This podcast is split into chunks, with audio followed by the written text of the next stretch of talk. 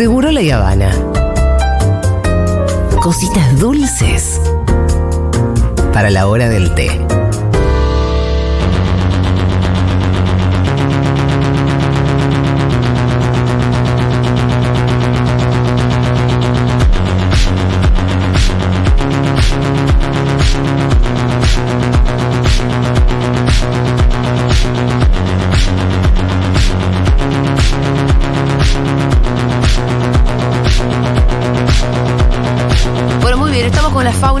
Contentas porque mm, vino, vino acompañado.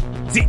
Eh, vino acompañado por Manu Mireles, que es secretaria general, Académica. ah, perdón, secretaria académica de La Mocha Celis, eh, que es, bueno, Manu, bienvenida. Bienvenida, por favor, Eh, al bien- aire de Seguro La Habana. bienvenida al aire de Seguro La Habana. ¿Alguna vez hablamos igual, no es cierto? Sí. Sí, hemos hablado. Hemos, tenido charlas, Pero hemos no, no habíamos tenido el gusto de tu presencia. Yo estoy encantada de estar acá, Ajá. muchísimas gracias. Es otra experiencia estar acá en el piso con ustedes y les cuento un poco qué es la mocha, ¿no? Por sí, sí, favor. sí, que es la. Porque yo siempre lo entiendo como un instituto Claro. donde uno termina el secundario. Sí, eh, bueno. Pero hay muchas más cosas en realidad. Sí, sí, bueno, de hecho está muy bien porque la mocha comenzó siendo el primer bachillerato popular travesti trans Claro. del mundo, este cosa que nos llena de mucho orgullo. Ya este año cumplimos 12 años y eso que comenzó como un bachillerato popular, entendiendo que en ese momento, la- particularmente las personas travestis y trans necesitaban poder tener garantizado el derecho a la educación como Sí. una puerta de entrada para otros derechos.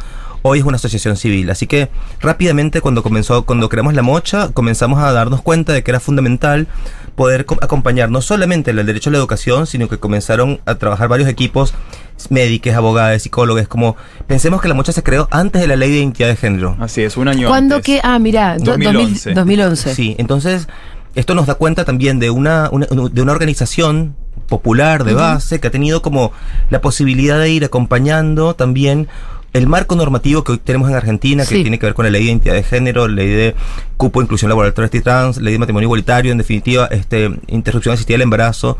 Y, eh, somos parte de una organización que ha estado orgánicamente acompañando en la calle, en la militancia, eh, la gestación de un montón de marcos normativos y que, y que ha podido también hacer que eso- esos marcos normativos y esas políticas públicas se concreten para el colectivo travesti trans y no binario, ¿no? Eh, la mucha con los años fue cambiando, la mucha comenzó con 12 años, en algo que las estudiantes de, de esa época dicen, eso no parecía ni una escuela.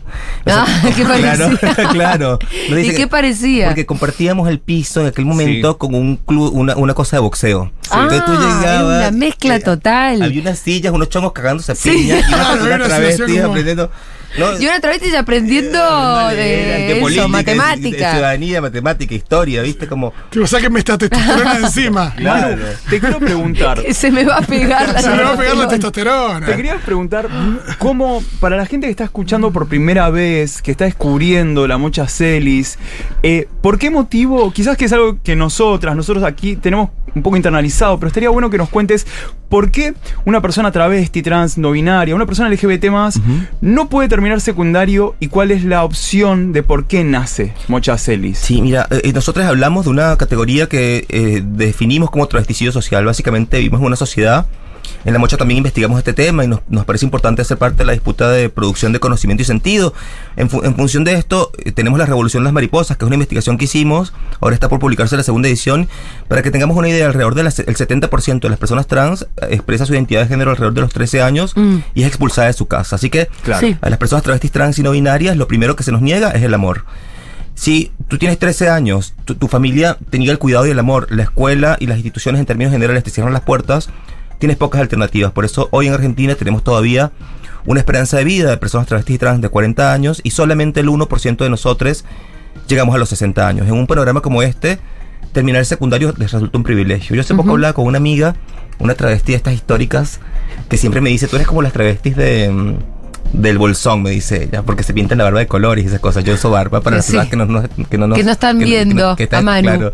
Y entonces Tiene dice- pelo violeta eh, y rosado, Sí, sí. barba y, y ese color después me lo vas a pasar el color de los labios. ¿eh? Ay, gracias. Es un Fuegazo. rojo apasionada. es un Me parece no que no, no es tan rojo. claro, es como una mezcla, sí, sí. Sí. Bueno, y le- les contaba que entonces eh, esta amiga me decía, yo tuve el privilegio de terminar el secundario. Yo le decía, yo entiendo por qué me lo decís, pero vos sabes que en Argentina terminar el secundario no es un privilegio.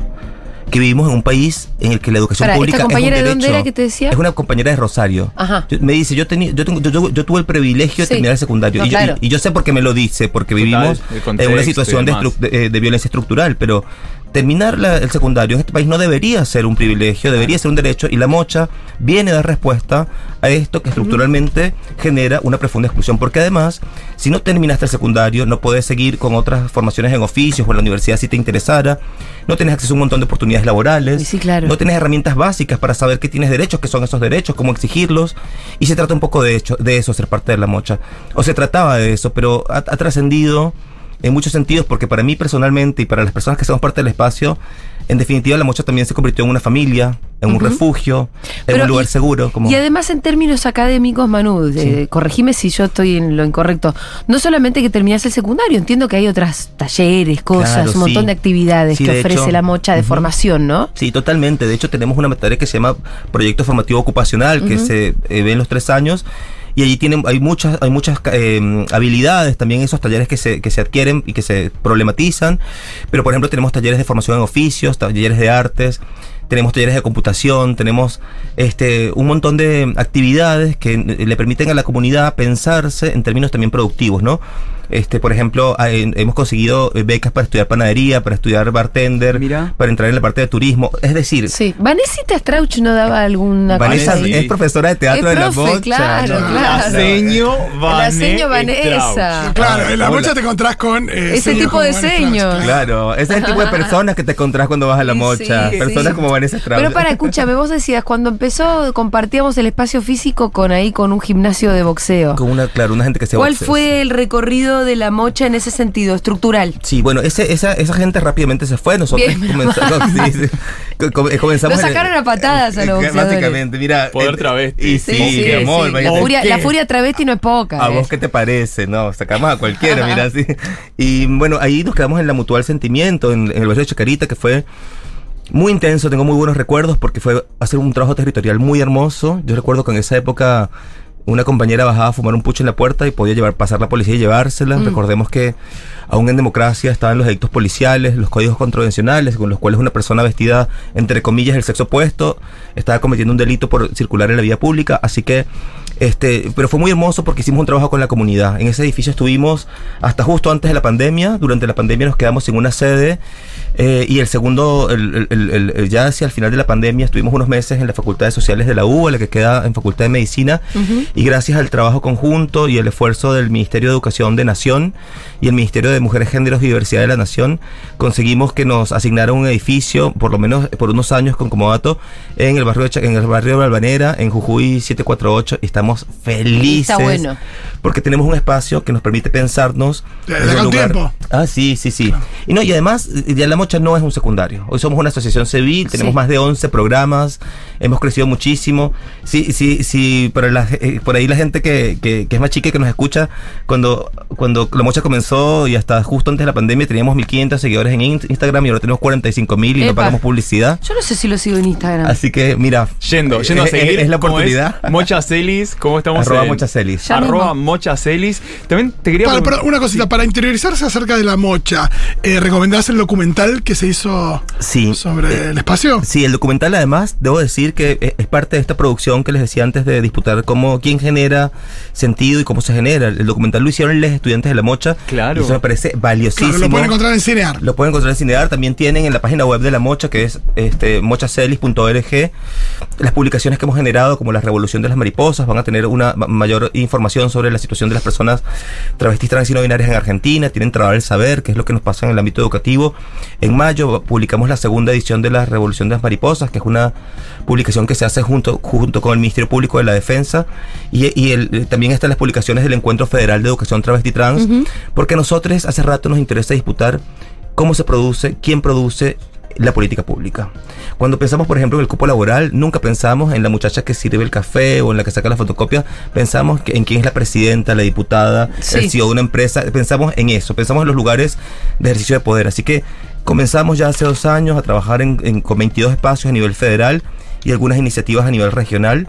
O sea, digo, quiero decir también espacios de América Latina, en repensar la educación, porque la educación que hoy tenemos fracasó por lo menos fracasó en garantizar que nosotros podamos ser parte. Claro. Las, perso- las personas que hacemos parte de la disidencia sexogenérica en Argentina y en toda América Latina, seguramente en buena parte del mundo, seguimos siendo expulsadas sistemáticamente al no poder eh, estar reflejadas en, en las historias que se cuentan, en los currículum.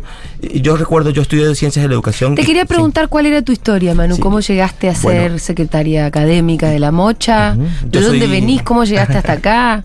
Yo soy una marica migrante, Sí. soy venezolana, crecí nací en Venezuela, estudié educación, me vine a Argentina entendiendo que acá podía, y de hecho así ha sido, eh, tener oportunidades para ser, ser, ser yo, digamos, ¿no? Ser- Porque en Venezuela no lo sentiste así. En Venezuela no lo sentí así. Ajá. Yo, yo nací en una situación de pobreza estructural, en una Sí. familia católica conservadora.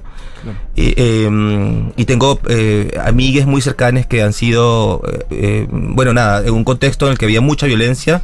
Han asesinado y se han muerto un montón de amigues en, en Venezuela. Este, y no es que no, no es que no pase en toda la región.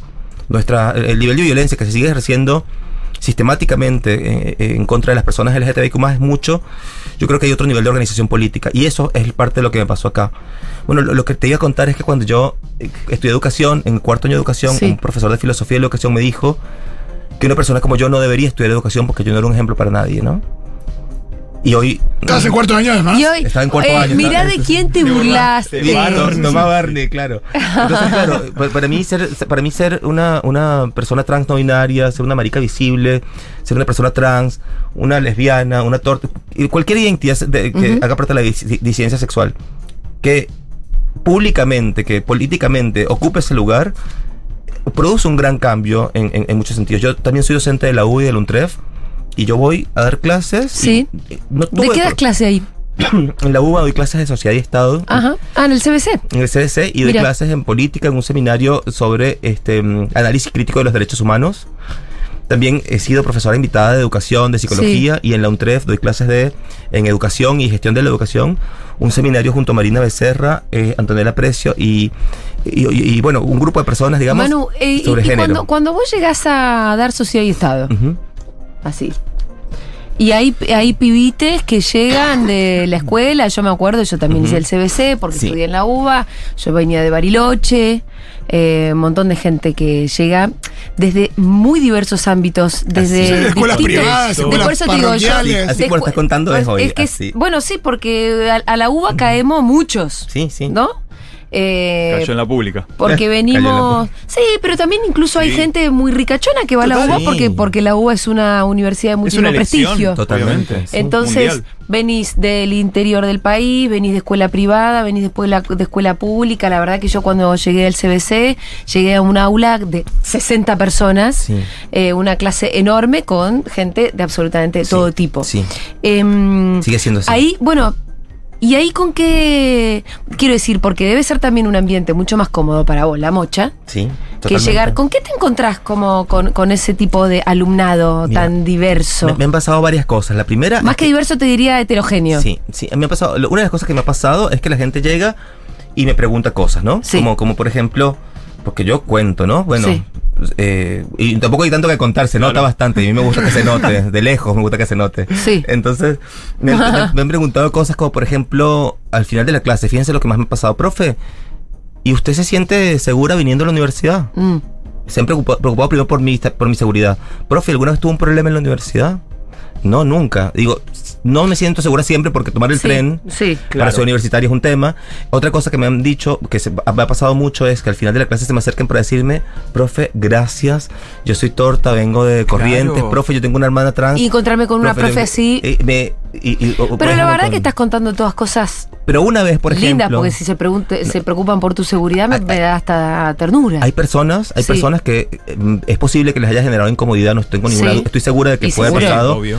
pero no me lo han expresado abiertamente, Claro. a excepción de una vez, Ajá. justo hace dos cuatrimestres, un chico al final de la clase se me acercó y me dijo, o lo- una persona que yo leo como un chico, Sí. si no me Claro. equivoco cuando se presentó, me decía, eh, profe, yo le quiero decir que me encantó su clase, que me Sí. parece que estoy, es- me parece que va a ser una clase estupenda, pero yo no puedo quedarme en su materia, ¿Por qué? me voy a cambiar porque yo estoy seguro de que mi familia no querría que yo tuviese una profe como usted. Pero emancipaste, pedazo de boludo. Hay algo muy gracioso porque te, te, te agradeció la clase, no sé qué, Por te dijo, eso, profe, usted pero- Oh, habló con tu pronombre, un montón de cosas que, Todo. que, que indicaban, que indicaban, eh, bueno, hubiese, aparte, prefe- pero- hubiese preferido que te violentara o decís, es que te voy a bochar, boludo, porque el profe soy yo. Igual también es- me parece interesante como ese debate también, para lo que decimos siempre, ¿no? Cómo ampliar el algoritmo, Sí. porque si no quedamos encerradas. Y, y en ese sentido te quería preguntar, ¿quién se puede acercar a la mocha celis? Mira, a la mocha puede venir cualquier persona. Eh, comenzó siendo un espacio para acompañar. Yo puedo ser heterosexual, blanca y eh, cis y quiero, quiero ser alumna de la Mocha Celis. Podés, podés, de hecho, en la mocha aproximadamente el 60% de los estudiantes son Ajá. personas travestis, trans y no binarias.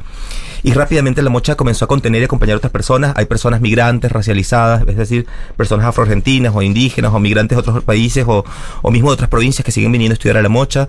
Personas que tienen hijos con alguna discapacidad o que tienen alguna discapacidad hacen parte integralmente del espacio.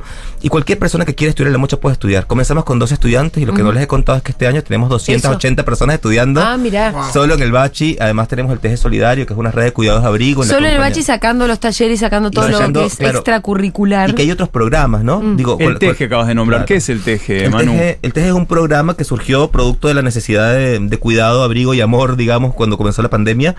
Eh, así que fue como salir rápido a dar una solución a las personas travestis y trans, particularmente y no binarias que no podían eh, generar ingresos cuando comenzaba el aislamiento social obligatorio y comenzamos a hacer, a hacer- a hacer- una red de cuidados de abrigo. Había gente que donaba tiempo, dinero y ahora y comenzamos a hacer eh, bueno acompañamiento de eh, poder hacer trámites, de poder tener atención en salud, de poder eh, tener acceso a alimentos y productos de primer- primera necesidad de limpieza. Eso hoy sigue. Hay 350 personas que participan activamente todos los meses del TEJE. Los estudiantes del Bachi que, que lo, que lo necesitan, que lo quieren, todos tienen la opción de, de hacer parte del TEJE. Y el TEJE también fue un, pu- momento, un pu- no solamente para acceder a poder tener esos alimentos, esos productos, sino para encontrarnos, para, para hacernos amigues, para comenzar a, bueno, por ejemplo, no sé, hubo personas que retomaron tratamientos que habían dejado, o personas que comenzaron a ir al médico a partir de eso, personas que pudieron ser acompañadas con, con temas de cambios registrales. Es un acompañamiento integral, es la oportunidad para sentarte a charlar. Una cosa que pasa mucho con la mocha es que llega alguien y dice, no puedo creer que haya una travesti, una marica, una torta con, con quien metiendo, que la persona que es profesional sea... Hay una cosa Claro. de, de que, que nos pasó poco, que es encontrar personas visibles en nuestra comunidad en posiciones de poder, Mm. disputar esos espacios. Me da pie para que yo cuente que hoy fue un poco una casualidad. Estábamos pensando en que, bueno, pasado mañana en realidad es el día de la visibilidad trans. Entonces, nosotros los miércoles tenemos siempre eh, un invitado en piso. Y hoy invitamos a Cristina Monserrat Hendrixe, que ella es abogada, es docente, es la primera funcionaria trans en el ámbito judicial, trabaja en el Tribunal del Trabajo número 5 del Departamento Judicial San Martín, eh, en la provincia de Buenos Aires, y además es una jurista. Yo estuve, bueno, eh, leyendo entrevistas y cosas. Ella es. eh, En tu pi- salsa. esto, sí, porque piensa, piensa sobre todo en el derecho, obviamente desde su perspectiva de, de persona trans. Eh, y ella ya está, porque vi que acaba de llegar. Amo. Y entonces vamos a hacer una especie de, si se quiere un pase, la podríamos llegar a invitar para cruzarnos, porque en realidad mm, no lo habíamos calculado, pero me parece que hay un relato que es eh, muy coherente de pensar en una formación secundaria posible que te puede dar, por ejemplo, la mocha celis, pero que tiene que ser un derecho para las personas travestis y trans, para que después, como decía vos, esas personas puedan llegar no solamente a tener un trabajo, porque Claro, esa sería la de mínima, sino a tener el trabajo con el que quiera, con el que sueñen. Sí, ocupar espacios de poder. Y ¿no? que ese trabajo, si además se trata de un lugar y de un espacio de poder, que así sea. Pero bueno, para eso vos tenés que tener un recorrido mínimamente garantizado, ¿no? Una educación secundaria como para arrancar. Sí, y la realidad es que hoy tenemos instituciones que son profundamente cisexuales. Y cuando digo esto, quiero Sí. decir que las lógicas están pensadas desde lugares que no, se, no son compatibles necesariamente con nuestras identidades. Luego, ir a la, uni- a la universidad te propone un desafío cuando te inscribes con los compañeros, cuando vas a un trabajo, Bueno, nosotros- Vamos a saludar ahora a Cristina, que ya está Cristina. sentada. Bienvenida, Cristina Montserrat Hendrixe. ¿Cómo estás? días. Todo es bien, bien. Bueno, gracias por estar acá. contenta de encontrarme acá con La verdad que fue una casualidad, ¿eh? Sí, Pero ya que estábamos, bueno. Sí, Terrible, venía escuchando la radio en el viaje, terrible el trabajo que hacen. Sí, sí, sí. Pero bueno, tu historia y ya nos podemos entrar. eh, después tendremos que meter alguna tandita en el medio. Eh, me gustaría como hacer un mini repaso de tu historia. Después, Cristina, nos quedamos charlando de derecho porque obviamente que me interesa Bueno. mucho eso. Pero claro, tu historia en un punto es distinta porque vos empezaste a transicionar muy de grande. Sí, Entonces, bueno, vos hiciste un camino como persona cis que no tuvo todas esas trabas de las que hablábamos con Manu de acceso a la educación, entonces vos tuviste una educación formal y una vida, digamos, más normal, eh, porque bueno, esa decisión la tomaste más de grande, ¿no? sí. eh, escuchaba a María que la mayoría transicionaba a los Sí. 13 años. O que por lo menos asumían esa identidad. Claro, a los 13 Mm. años. Cuando en general Sí, todas las personas trans reconocemos nuestra identidad desde mucho antes, Sí. ¿no? De los 3, 4 años. Y, y bueno, eh, los 13 es la adolescencia, el inicio de la adolescencia. Y es lógico que en esa edad eh, se animen sí, las que son valientes, las que Sí. fueron valientes a dar ese paso. Sí. Yo no lo fui, fui muy cómoda. pero sí sentís que a esa edad vos ya sabías. Sí, sí, pasa que, bueno, yo lo había negado. Sí. Estaba Claro. convencida que era una patología, que era una enfermedad, que era un pecado. Pobrecita. Y bueno, hice el esfuerzo por, por curarme, ¿no? Sí. Por adaptarme a lo que eh, eh, me pedía la familia, la sociedad, y no era poco lo que daban a cambio. O sea, la coima era grande, ¿viste? Hablando Claro. de corrupción, Era la comodidad de Claro. tener una familia. La seguridad, La seguridad. de- esa seguridad es ante un contexto. Un mundo que no te patee en la cara. obliga a ser cis cuando uno Sí. tiene una percepción distinta y un recorrido, ¿no? Sí, la posibilidad de, de estudiar, de crecer, de desarrollarte profesionalmente. Y del otro lado, la soledad. No conocía ninguna trans, estaban ocultas. Mañana el día de la visibilización. Sí, sí. ¿De qué años estamos hablando más o menos? Como para darnos un Yo poco la idea nací, contexto, ¿no? Este, en el año 64. Claro. Era el gobierno de Ilia y después vino la Pero tu adolescencia fue en dictadura. Claro, vine- después del gobierno de vino la dictadura Onganía, la luz, después vino Perón, viví los 70 en mi niñez, mis 8 o 10 años, todo Claro. el movimiento Claro. de Perón vuelve, lo, lo viví de chiquita, tengo imágenes de, de todo eso acá en Buenos Aires, de las manifestaciones, de- este, y, y claro, eh, a los 12 años fue la dictadura. Yo cumplí años, eh, los 12 los cumplí el 21 de marzo del 76 Ah, y a los tres días Golpe. eh, del golpe de Sí. Estado. A esa edad justa en la que nosotros decimos que la mayoría de este, las niñas Y, empiezan a asumirse o Claro. asumir su identidad. Y, y en ese momento, bueno, se dieron cambios muy, muy fuertes. O sea, yo tenía profesores que iban con el pelo largo, el medallón y el pantalón pata de elefante, y de golpe al otro día, eh, todo como la canción de Adriana Bonicio de Sí. Regreso a Mirta. Ya no hay un pelo largo, todos parecen soldados. ¿no? Ajá. La Hablando de cambió. soldados, eh, Cristina hizo el liceo militar. Sí, sí. Mira.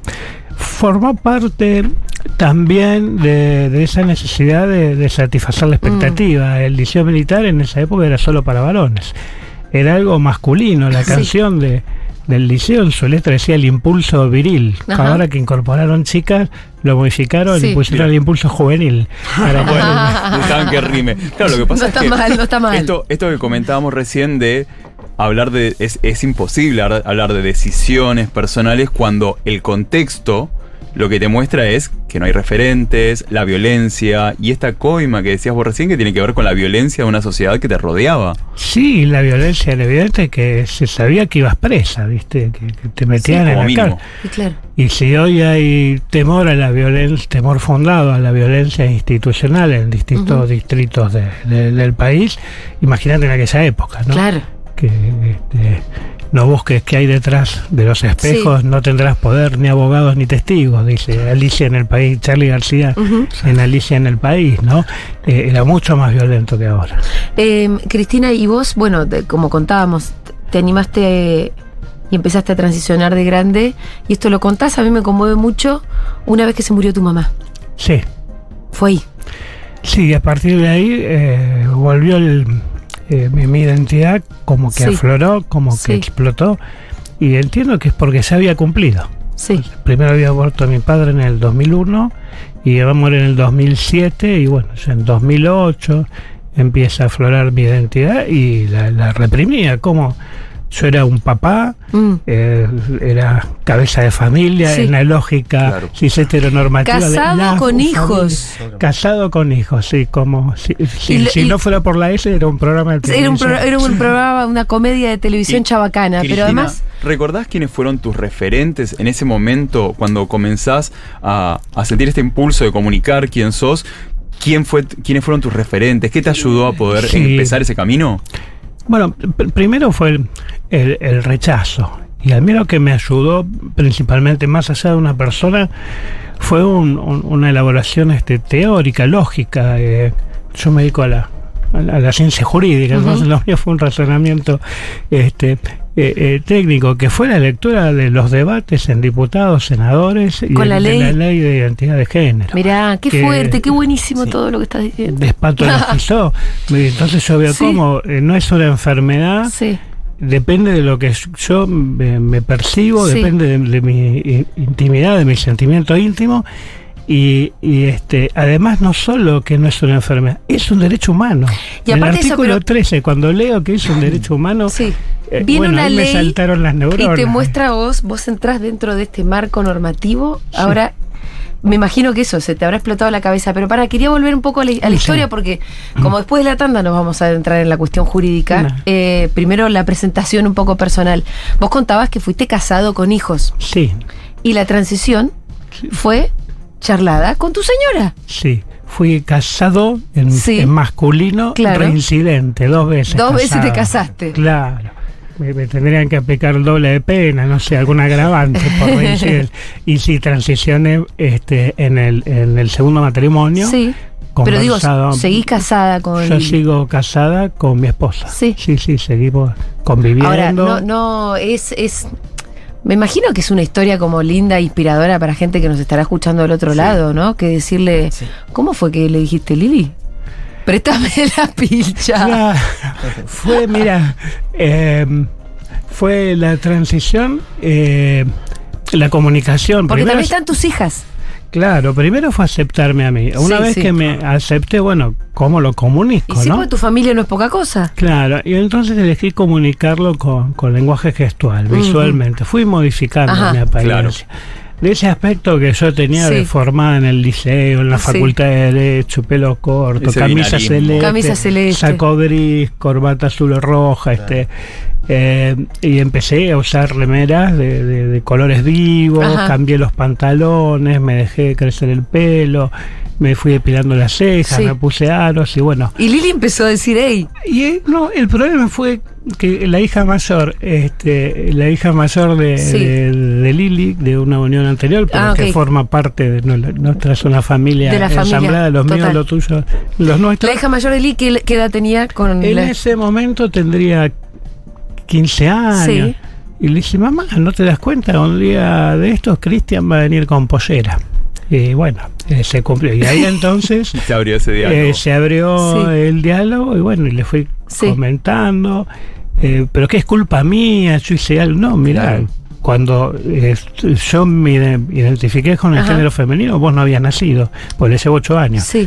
Y yo me identifiqué a los 3, Claro. 4 años, así Sí. que no sé. es- si Claro, tenés culpa pero- es de la vida pasada, ahora no, no, no, no hay, este, o sea, eso eso de culpabilizarse, ¿no? Pero de que acá es lo, como lo- que está lo- mal. lo maravilloso es que Lili amaba a una persona. Sí, sí, Y ella dice, siguió amándote. Le importaba el No es que contenido. amaba a un hombre. El con- claro, le importaba el contenido, no, Sí. no el envase. Y que fue una de las Bueno, frases que me dijo ella y sí. Pero igual a ellos le discutiría que la identidad no es solo el envase. Porque yo te hago el chiste de le robaste la pilcha, pero sabemos Sí, que en realidad el- Sí, la identidad no tiene que ver con que Sí. solamente que decidís ponerte y si vas a maquillarte Sí. o no. No le robé porque es más chiquita que Ajá, rompí. que si no le hubiese robado. que no haya reclamos. Pero íbamos a comprar porque imagino que, Ahora que- van a comprar juntos. imagino que también abrazar esta, esta identidad que vas al mismo tiempo descubriendo, porque a medida que, que imagino que vas sacando cosas afuera, las vas descubriendo. eh, imagino que tu familia también la fue descubriendo eh, con vos, porque Claro. había algo ahí, muchas, imagino muchas cosas reprimidas que tenían y que te fuiste convirtiendo en la, la persona que tenías que ser, eh, de la mano de, de otras personas que también te fueron descubriendo. Ha sido muy, muy, muy, muy, muy hermoso ese proceso eh, compartido también, porque no es que era la misma persona. Tengo que interrumpir un minuto esta charla tan interesante porque Manu ya se tiene que ir, así que lo vamos a despedir. Antes, antes de que te vayas, te Sí. queríamos pedir dónde podemos encontrar a la mocha, cómo nos podemos acercar, qué se viene, porque el. Ah, esto. El sábado, Sí. Mocha Celis junto a Socio Ballroom Ajá. hacen un ballroom. Ah, bueno. De regreso a clases. Eso es una alianza, ¿eh? De regreso a clases con Lucky Berkins, Ajá. que Un también. fuego. Un fuego. Va a haber muchas categorías en el maquinal. Va a en el ser, maquinal, ¿verdad? toda la información está en el Instagram de Socio Ballroom o, eh, de Lucky Berkins o en el de arroba mochacelis. Nos consiguen en todas las redes como arroba mochacelis. Si les interesa, tienen ganas de compartir alguno de los espacios de los proyectos en los que estamos, solamente nos pueden escribir, pues, nos tienen que escribir por las redes sociales. Siempre es un placer poder seguir articulando las cosas en la comunidad. Y para nosotros la comunidad son todas las personas que pensamos que el mundo tiene que poder ser para todas las personas y que los derechos humanos son la bandera de, de- justamente de la democracia. Así que yo les quiero agradecer muchísimo. No, por favor. Estoy encantada de escucharles, de estar con ustedes acá, así que espero que nos veamos pronto. Total. Y todas invitadas el sábado en el maquinal al, ballroom de Ahí estaremos. Ahí estaremos. buena. Manu Mireles, secretaria académica de la Mocha Celis, pasó por Seguro La Habana. Vamos a hacer eh, una breve tandita con un tema y después seguimos con Cristina Monserrat Hendrixe. Ella es abogada y es docente, la primera funcionaria trans en el ámbito judicial. Vamos a hablar un poquito de derecho del Poder Judicial y también Ah. retomar el, el planteo que hizo Fito y que lo tuvimos que Sí. interrumpir, que fue un poco como, como fue ese proceso familiar también, que me parece que hay mucho para contar ahí. Muy bien, ya venimos.